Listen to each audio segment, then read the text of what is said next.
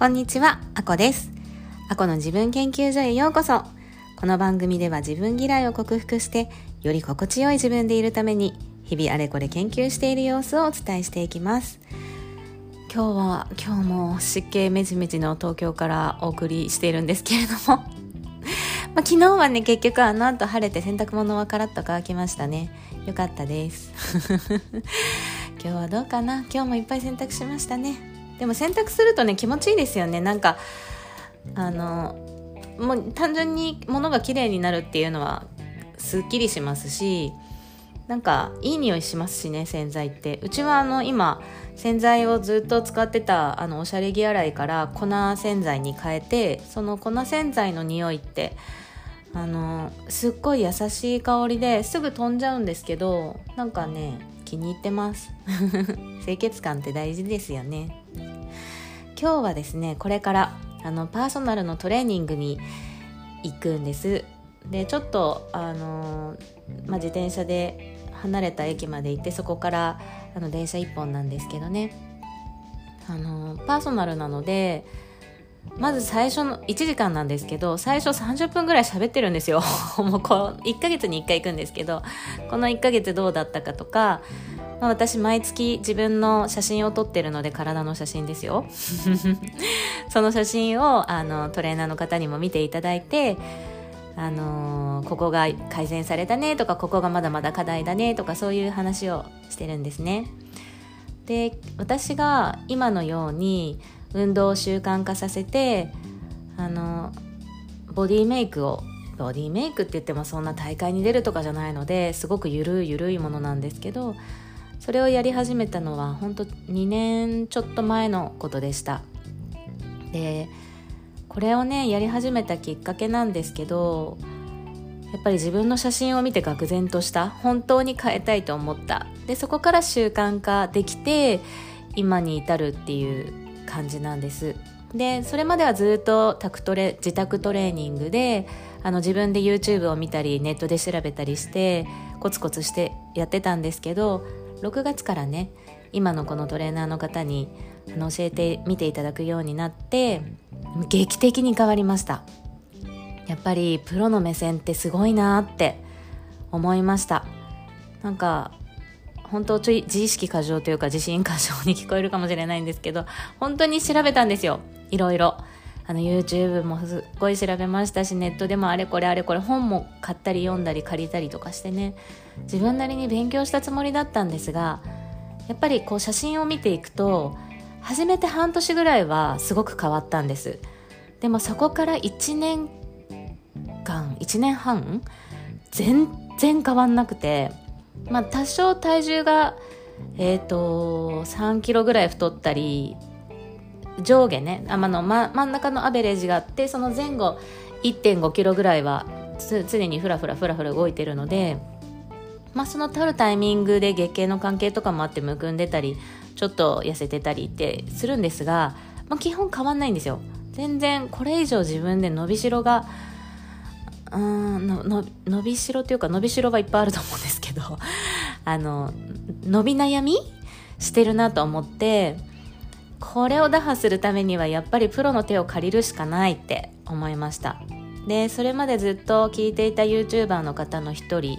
がやってらっしゃる、あのートレーニングジムの中でもあのヨガを教えてるトレーナーの方がいたのでで私はヨガが大好きですしその方がおっしゃってるアユルベーダの考え方とかにもあのすごく共感しているので思い切ってね、まあ、それでも1年ぐらい悩んだんですけどなんか1年間あれうんどうしようかなどうしようかなと思いつつやっと行ったのが6月です。でそれから3ヶ月経って、まあ、大体3ヶ月ぐらい新しいことを始めて3ヶ月ぐらいがあの結果が出るね目安だなって思ってるんです体のことに関しては。なのでちょっと3ヶ月ぐらい様子見てとは思ってたんですが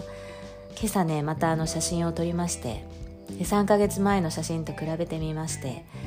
あのもう大きく変わりましたね。もうあの1年半伸び悩んでいたのは何だったんでしょうっていうぐらい大きく変わりました。で変わったことを今日トレーナーとも共有したいのでノートに書き出したりとかして朝ねジャーナリングの時間ちょっと長めにとって、まあ、この1ヶ月の変化とあのこの3ヶ月の変化うんと心と体について書いてみたんですね。まあ実際は環境というか自分のものの選び方まで変わったんですけれどもそれによって書いたんですけどまずね あのこの1ヶ月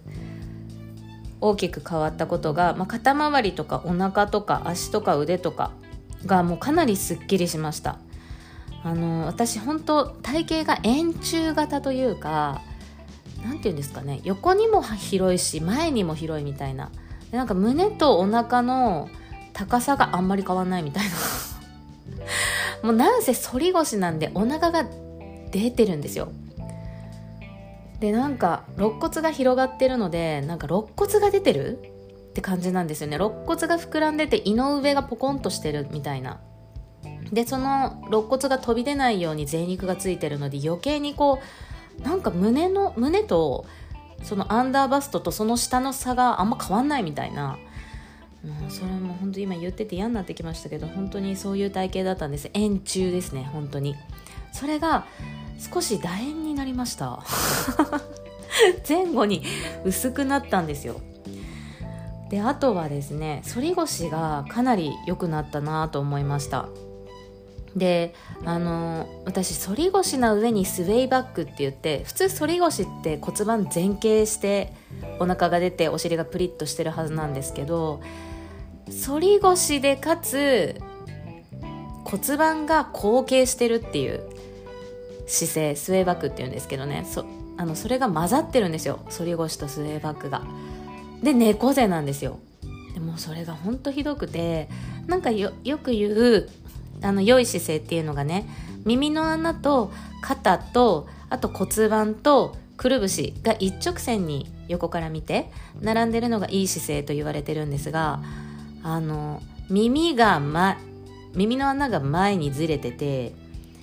で骨盤も後傾してて肩は丸まっててえっ、ー、と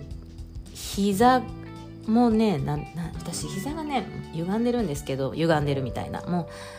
うもうだから腰も痛くなるよね。だからもうなんか痩せないっていうかもうなんか足太もも前ももも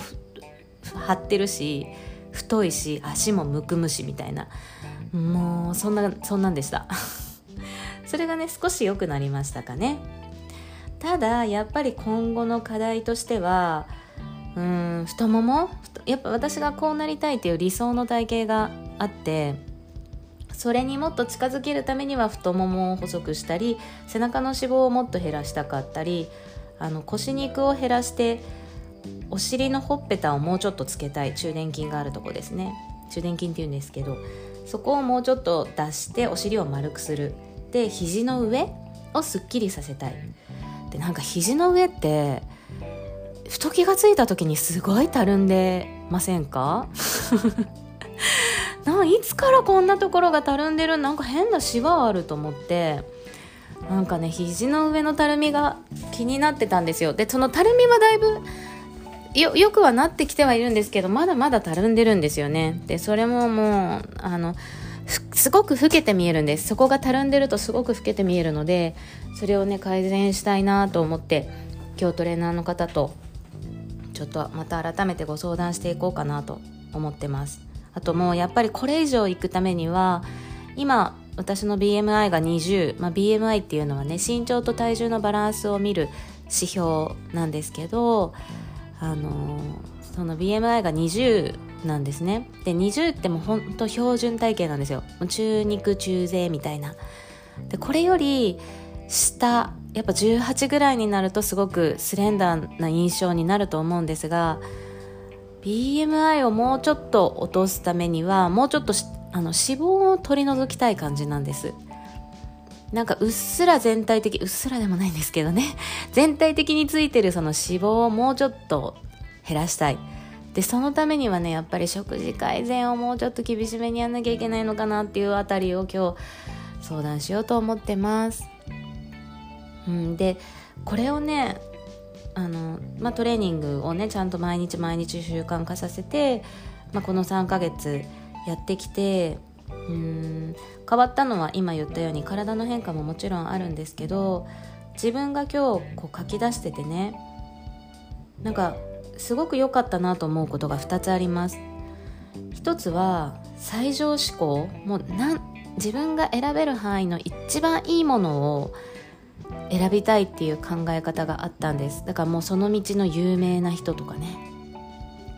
でなんか本当自分嫌なやつだなと思いますけど その有名な人に教えてもらってる自分がなんかその権威ある人とかものを選ぶことで